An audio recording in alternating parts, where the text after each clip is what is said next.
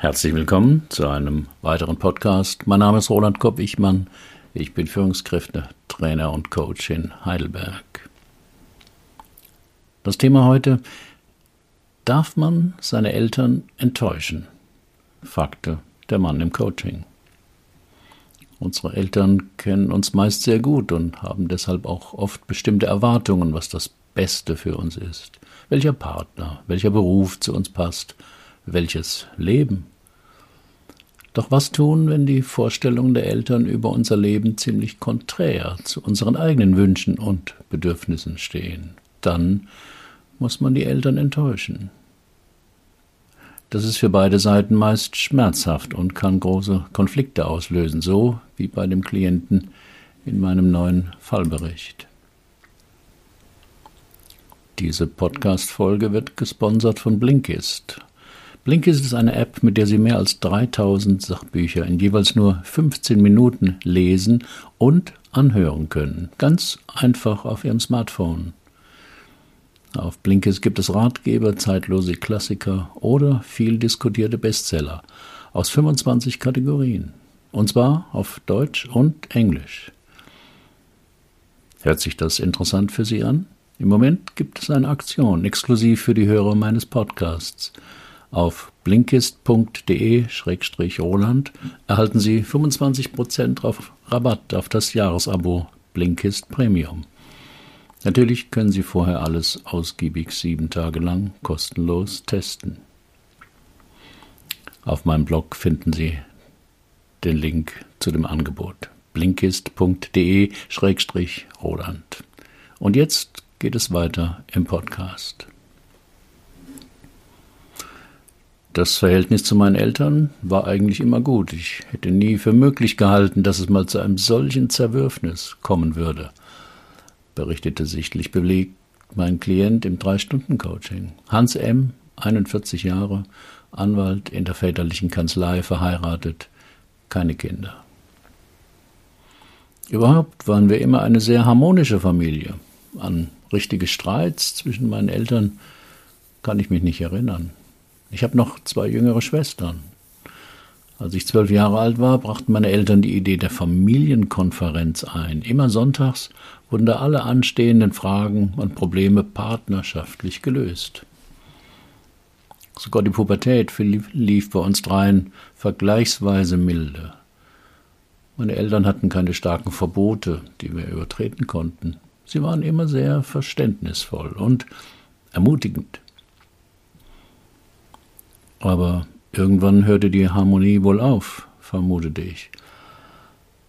Ja, das fing an, als meine ältere Schwester nach dem Abitur ein freiwilliges soziales Jahr in Afrika machte, sich dort verliebte und in einer Missionsstation anfing zu arbeiten. Anfangs nahmen meine Eltern das nicht so ernst, aber als sie schreib, schrieb, dass sie den Studienplatz in Medizin nicht antreten wolle, waren die Eltern total entsetzt. Meine Mutter ist praktische Ärztin, flog extra nach Afrika, um meine Schwester zur Vernunft zu bringen.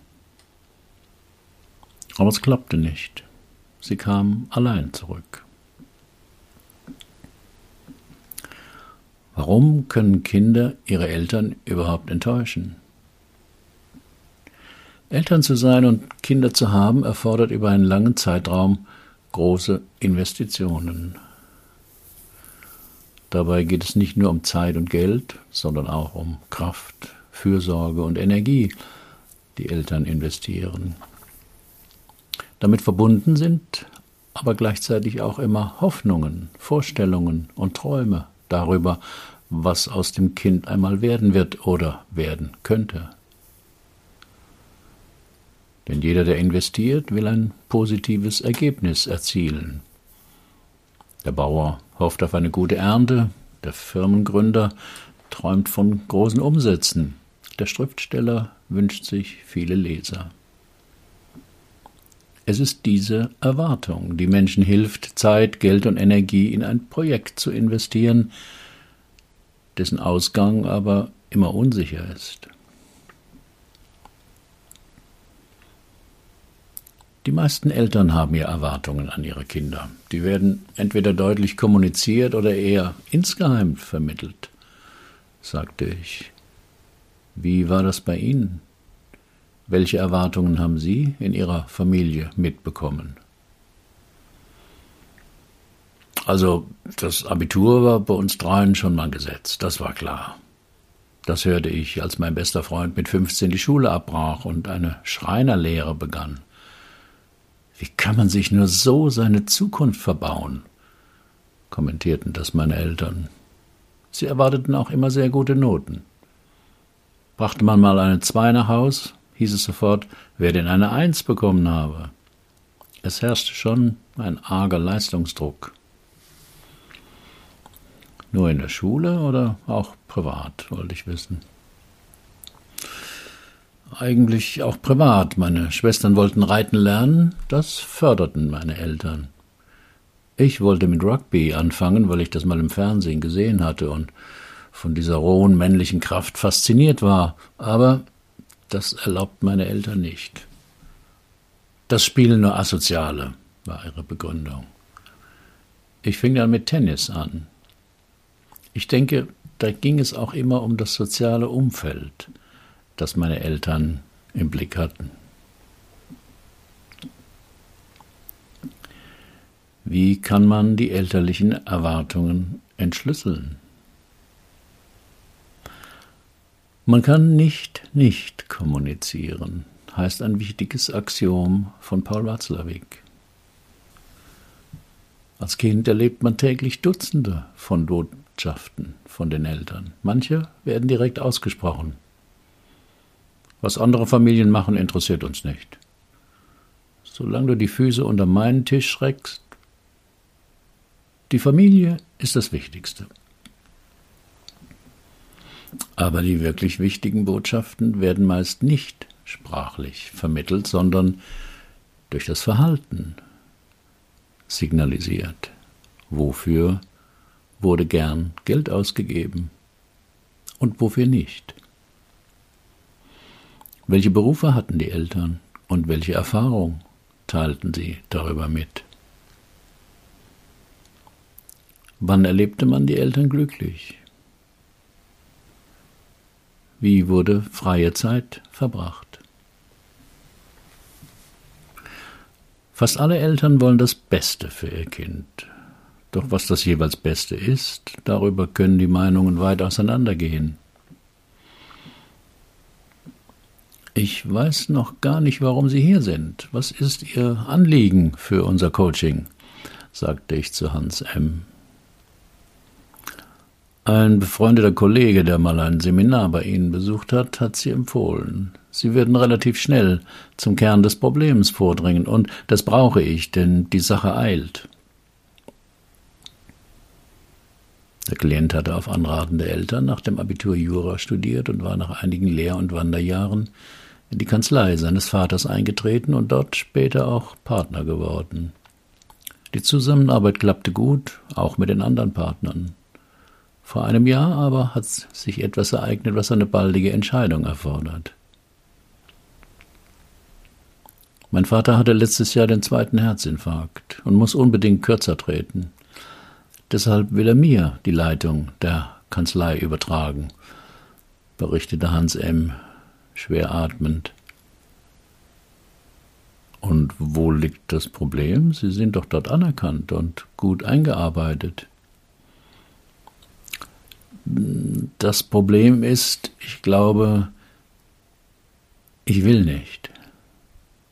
Oh, sagte ich einigermaßen überrascht. Und warum nicht? Ich will nicht die Kanzlei übernehmen und so enden wie mein Vater. Aber was noch dazu kommt, ich will auch nicht mehr als Anwalt arbeiten. Aber ich habe große Angst, das meinem Vater direkt zu sagen. Die Kanzlei ist sein Lebenswerk. Er würde das nicht verstehen und schon gar nicht akzeptieren.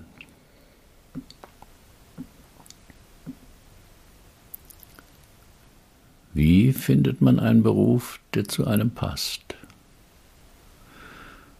Natürlich gibt es Menschen, die schon mit sieben Jahren wissen, dass sie Schuster, Pilot, Zirkusdirektor oder Schauspielerin werden möchten. Oder sie hatten früh Kontakt mit einem Commodore 64 und träumten davon, sich damit den ganzen Tag beschäftigen zu dürfen. Doch bei vielen ist die Berufswahl ein längeres, tastendes Suchen und Ausprobieren, wie zum Beispiel bei mir. Meinen ziemlich krummen Lebensweg können Sie auf dem Blog anschauen. Bei anderen spielt der Zufall eine Rolle. Über die beste Freundin kriegt eine 20-jährige Einblick in ein Fach und findet es gut. Aber viele wählen auch den gleichen Beruf wie ein Elternteil. Warum? Wer noch keinen starken Berufswunsch, irgendwas mit Medien verspürt, sucht nach Orientierung. Über den Beruf der Eltern weiß man meist am besten Bescheid. Das kann dazu führen, dass man sich vorstellen kann, denselben Beruf zu ergreifen. Es kann aber auch zu einer gegenteiligen Reaktion führen. Für mich kommt jeder Beruf in Frage, außer Lehrer. Hängt der Beruf der Eltern mit einem Betrieb, einer Praxis, einem Geschäft oder Unternehmen zusammen? Rückt die Frage der Nachfolge fast automatisch ins Bewusstsein der Tochter oder des Sohnes? Wie kamen Sie denn zur Laufbahn des Anwalts? fragte ich den Klienten. Ich habe mit 16 Jahren meinen Vater, der als Strafrechtsanwalt arbeitet, im Gericht erlebt und wie er dort gegen den Staatsanwalt auftrat und für den Angeklagten einen Freispruch erwirkte. Das hat mir mächtig imponiert. Das wollte ich auch. Und so sind Sie Jurist geworden? fragte ich. Ja, und alle Jahre ging es nur aufwärts. Ich war immer fleißig und konnte mich in Themen reinknien, hatte mit den Jahren auch Erfolg und bekam immer mehr große Mandate übertragen. Dann regte mein Vater an, in seine Kanzlei einzusteigen, was mich einerseits freute, aber andererseits auch gedanklich beschäftigte, ob das wirklich gut ist, sich privat und beruflich so eng miteinander zu verbinden. Die meisten Schwierigkeiten fangen klein an.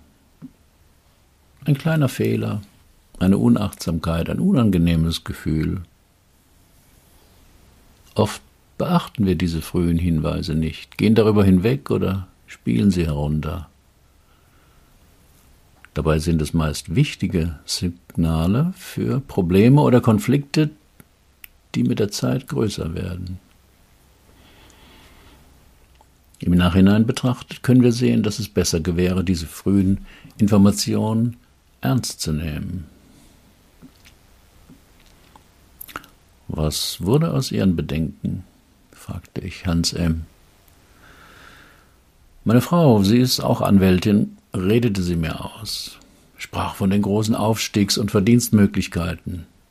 Hinzu kommt, dass sich meine Frau und meine Eltern sehr gut verstehen und alle diesen Schritt befürworteten. Da wollte ich kein Spielverderber sein. Und all die Jahre lief es auch sehr erfolgreich und die Zusammenarbeit mit meinem Vater war gut. Aber der Arbeitsdruck war enorm. An manchen Tagen kam ich erst um 21 Uhr nach Hause. Darunter litt auch meine Ehe und ich musste mich immer öfter zusammenreißen, um das notwendige Arbeitstempo zu erbringen. Die Kanzlei zu übernehmen würde noch mehr Arbeit bedeuten und noch mehr Verantwortung. Und ich spüre deutlicher als noch vor einigen Jahren, dass Jura mich nicht wirklich erfüllt. Es geht immer um Konflikte und Streitereien und immer ums Gewinnen oder Verlieren das befriedigt mich einfach nicht mehr. Und ich glaube, das hat es auch noch nie wirklich. Haben Sie denn mit Ihrem Vater schon über Ihre Bedenken oder Ihren Entschluss gesprochen, wollte ich wissen? Ich habe angedeutet, dass ich es vielleicht nicht mache, und er reagierte völlig verständnislos. So eine Riesenchance bekäme er nur einmal im Leben. Und es wäre immer sein Wunsch gewesen, dass ich mal in seine Fußstapfen treten würde. Das heißt, Wenn Sie das Angebot nicht annehmen, müssten Sie Ihren Vater enttäuschen, vermutete ich. Ja, total. Darf man denn seine Eltern so enttäuschen? Fragte etwas hilflos schauend Hans M. Manchmal muss man das sogar, war meine Antwort. Was will ich mit meinem Leben anfangen? Das ist eine zentrale Frage, die immer wieder im Leben auftauchen kann. Und oft geht es dabei darum zu klären, woher unsere Wünsche eigentlich kommen. Denn natürlich prägt uns die Herkunftsfamilie enorm. Von dort haben wir wichtige Regeln, Normen und Glaubenssysteme gelernt und übernommen. Doch um wirklich erwachsen zu sein und nicht nur älter, gehören zwei Dinge dazu. Erstens, wissen, was man will. Zweitens, entsprechend handeln. Eines davon reicht nicht.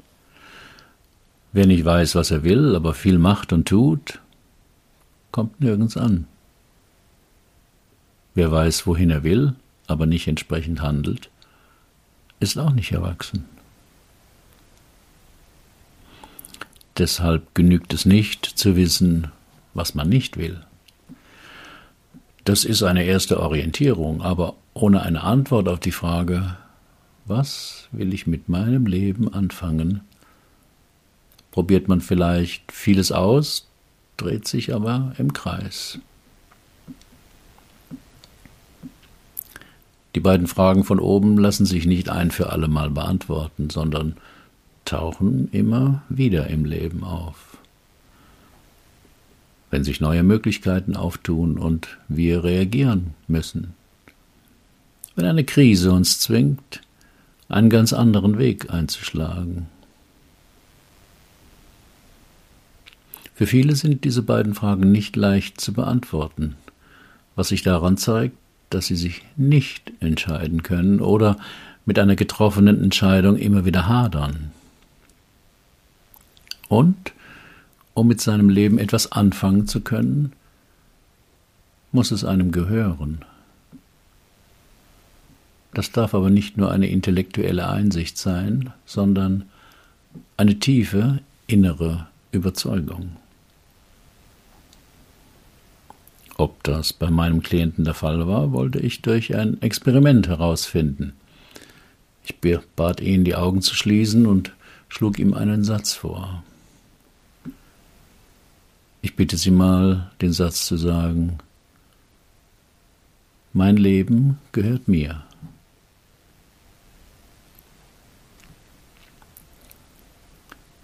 Dieses experimentelle Vorgehen ist das Herzstück meines Coaching-Ansatzes. Dabei verwende ich fast immer Sätze, die Tatsachen beschreiben oder wahr sind. Aber ich suche einen Satz aus, vor dem ich annehme, dass der Klient ihn spontan ablehnt oder einschränkt, weil das Thema einen wichtigen inneren Konflikt bei ihm berührt. So war es auch bei Hans B. Wie war Ihre innere Reaktion auf den Satz? fragte ich. Ich spürte, dass mein Herz plötzlich schneller schlag, schlug und ich Angst bekam, berichtete der Klient seine Reaktion. Wie verstehen Sie Ihre Angst, die sich da meldete? wollte ich wissen. Die verstehe ich erstmal nicht, denn der Satz stimmt ja logisch. Jedem gehört sein Leben, dachte Hans B. laut nach. Aber wenn ich den Satz ausspreche, bekomme ich ein schlechtes Gewissen, so als würde ich andere damit vor den Kopf stoßen. So nach dem Motto, mein Leben gehört mir und es ist mir egal, was du darüber denkst. Also Sie bekommen Skrupel, wenn Sie den Satz sagen, forschte ich nach. Ja, so kann man es sagen. Aber, aber warum? Wesentliche Konflikte sind uns oft unbewusst Und ein wesentlicher Grundkonflikt bei Menschen ist der zwischen Verbundenheit und Autonomie. Auf meinem Blog finden Sie einen Link, welche Grundkonflikte wir in uns tragen. Menschen suchen als soziale Wesen Verbundenheit, Sicherheit, Rückhalt, Bestätigung und soziale Anregung durch andere. Doch diese Verbundenheit beinhaltet gleichzeitig Begrenzungen, wo wir dann Kompromisse eingehen müssen, um die Verbindung nicht zu sehr zu belasten. Überwiegen diese Begrenzungen unser Erleben, wehren wir uns früher oder später, weil ein anderes Grundbedürfnis in uns, unsere Autonomie, bedroht ist. Beide Bedürfnisse müssen wir also ständig in einer guten Balance halten, beziehungsweise diese immer wieder aufs Neue herstellen. Das geht aber nur, wenn wir gute Erfahrungen damit gemacht haben, dass beide Bedürfnisse erlaubt sind. Oft erinnern Klienten in meinen drei Stunden Coaching, wenn es um prägende Sätze aus der Kindheit geht, den Satz Solange du deine Füße unter meinen Tisch streckst. Damit wird ein autonomer Wunsch des Kindes abgewürgt mit der Drohung, dass dies die Beziehung gefährden könne. Sie ringen ja mit der Frage, ob Sie Ihre Eltern enttäuschen dürfen, nahm ich den Gesprächsfaden vor dem Experiment wieder auf. Und Sie spüren genau, dass, wenn Sie die Leitung der Kanzlei Ihres Vaters nicht übernehmen, Ihr Vater das nicht gut, gutheißen wird. Es ist schließlich sein Lebenswerk und dass Sie das mal übernehmen werden, gehört mit zu diesem großen Plan. Hans B. schaute mich aufmerksam und etwas ängstlich an. Es geht also um die Frage, wem ihr Leben eigentlich gehört, denn es gehört auch meinen Eltern, denn sie haben so viel für mich getan, das Studium finanziert, mir alles ermöglicht, was ich heute bin, unterbrach mich Hans B. Und das Leben kommt doch auch von den Eltern.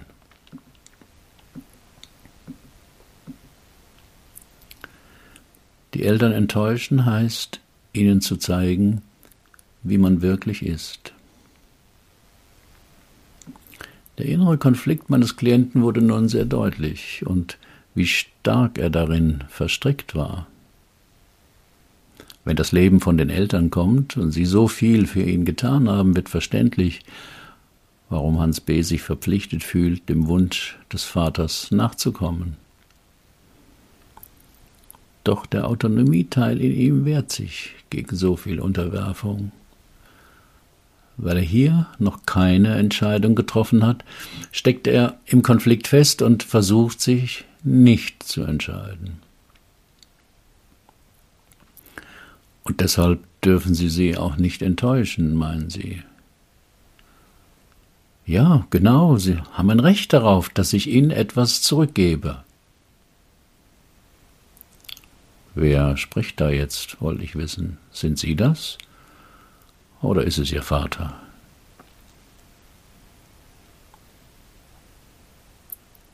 Im Coaching muss man hin und wieder intelligente Fragen stellen.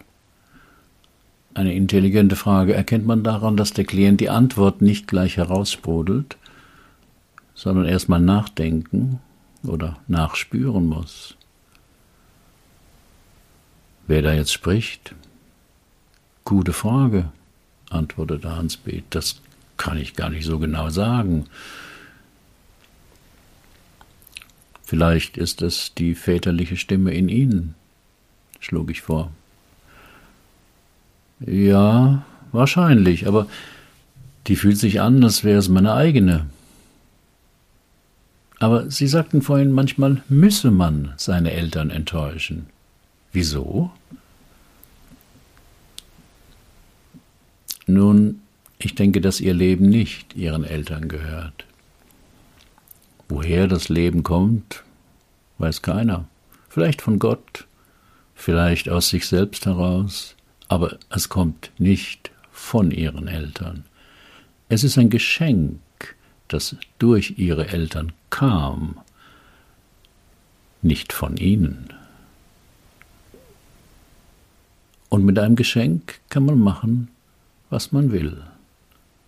Es gehört einem ganz. Wenn Eltern feste Vorstellungen haben, was mit diesem geschenkten Leben am besten zu geschehen hat, und das aber ihren Vorstellungen widerspricht, darf man die Eltern enttäuschen. Und zwar, durch, zwar dadurch, dass man ihnen angemessen beibringt, dass man andere Pläne für sein Leben hat. Aber das ist kein leichter Prozess. Denn dann werden sie vielleicht traurig sein oder wütend auf mich. Ich weiß nicht, ob ich das aushalte, warf Hans B. ein. Das verstehe ich. Für beide Seiten kann es ein schmerzlicher, aber auch klärender Weg sein, denn ihre Eltern können dadurch erkennen, wer oder was sie wirklich sind. Und für sie wird es auch deutlich. Wirkliche persönliche Veränderung ist oft ein steiniger Weg, hat nichts mit positivem Denken oder freundlichen Absichten zu tun. Denn der Weg der Veränderung ist immer außerhalb der persönlichen Komfortzone und lässt uns direkt unsere inneren Konflikte spüren, mit denen wir schon lange ringen und für die wir clevere Ausweichstrategien gefunden haben. Hans B. hatte seinen starken Mach's allen recht Antreiber schon im Elternhaus entwickelt. Damit ist man umgänglich, meidet Konflikte mit anderen, weil man geliebt werden will und glaubt, dies vor allem durch Wohlverhalten zu erreichen. Doch genau dieses Verhalten hatte ihn jetzt in eine Sackgasse gebracht. Er spürt, dass er das Angebot der Kanzleiführung nicht übernehmen will, hat aber Angst, damit seinen Vater und seine Ehefrau zu enttäuschen und zu kränken.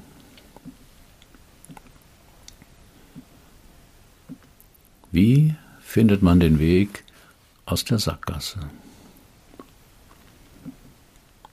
In der dritten Stunde des Coachings sind wir stets am entscheidenden Punkt, wo der Klient erlebt hat, wohin ihn seine bisherigen Strategien gebracht haben und ob er eine andere Richtung in seinem Leben einschlagen will. Die gute Nachricht ist, sagte ich, Ihr Leben gehört Ihnen ja. Das ist eine Tatsache. Jedem gehört sein Leben. Die weniger gute Nachricht ist, dass Sie es immer wieder weggeben.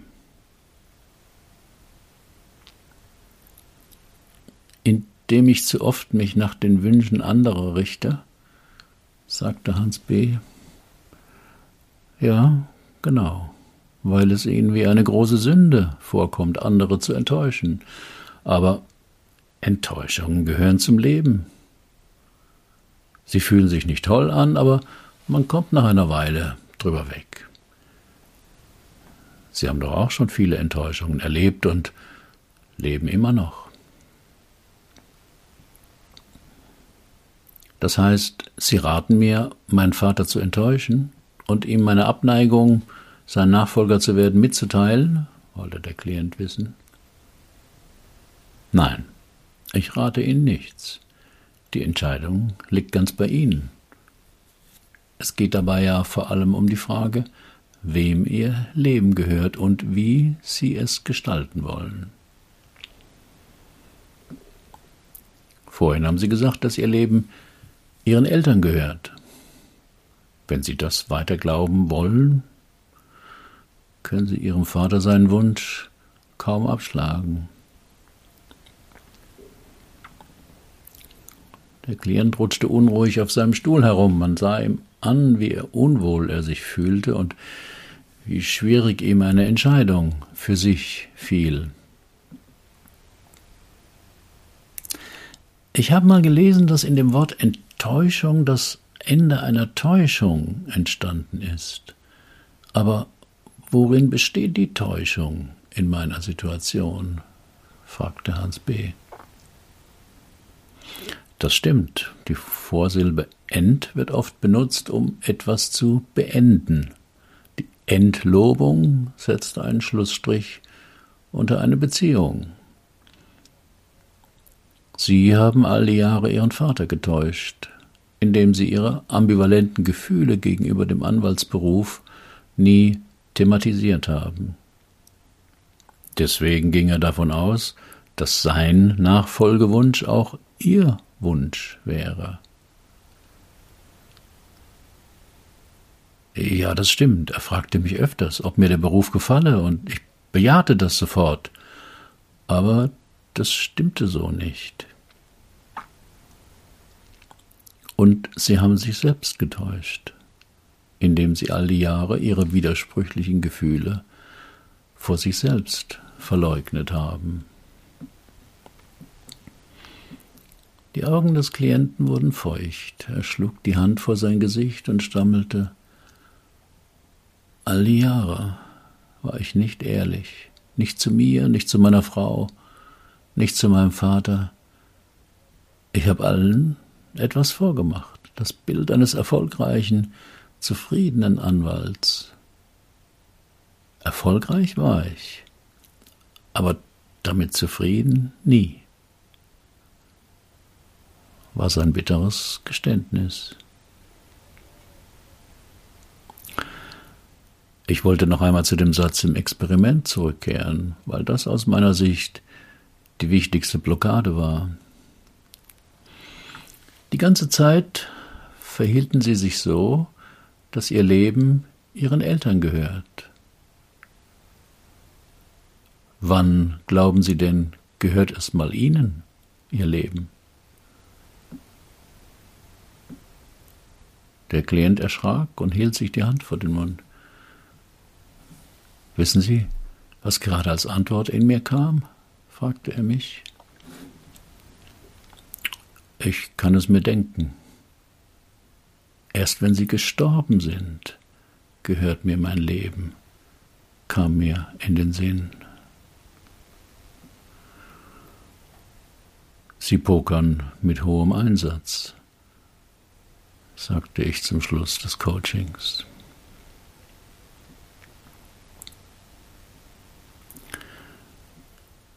Es dauerte fast zwei Jahre, bis ich wieder etwas von Hans B. hörte.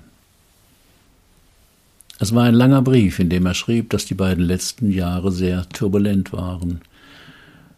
Seine langjährige Affäre mit einer Italienerin sei aufgeflogen, daraufhin haben sich seine Frau von ihm getrennt. Erst dadurch habe er den Mut gehabt, seinem Vater zu sagen, dass er nicht die Kanzlei übernehmen werde. Es sei ein sehr offenes Gespräch gewesen, in dem der Vater ihm nach einer Weile zu seinem Mut gratulierte, denn er selbst hätte damals nicht den Mut gehabt, als sein Vater ihm die Leitung übertrug. Heute ging es ihm sehr gut. Er sei auf das Landgut seiner Freundin in der Toskana gezogen und entdecke seine Freude an körperlicher Arbeit. Ganz habe er die Juristerei nicht abgelegt, sondern betreue jetzt Jurastudenten in Online-Vorbereitungskursen.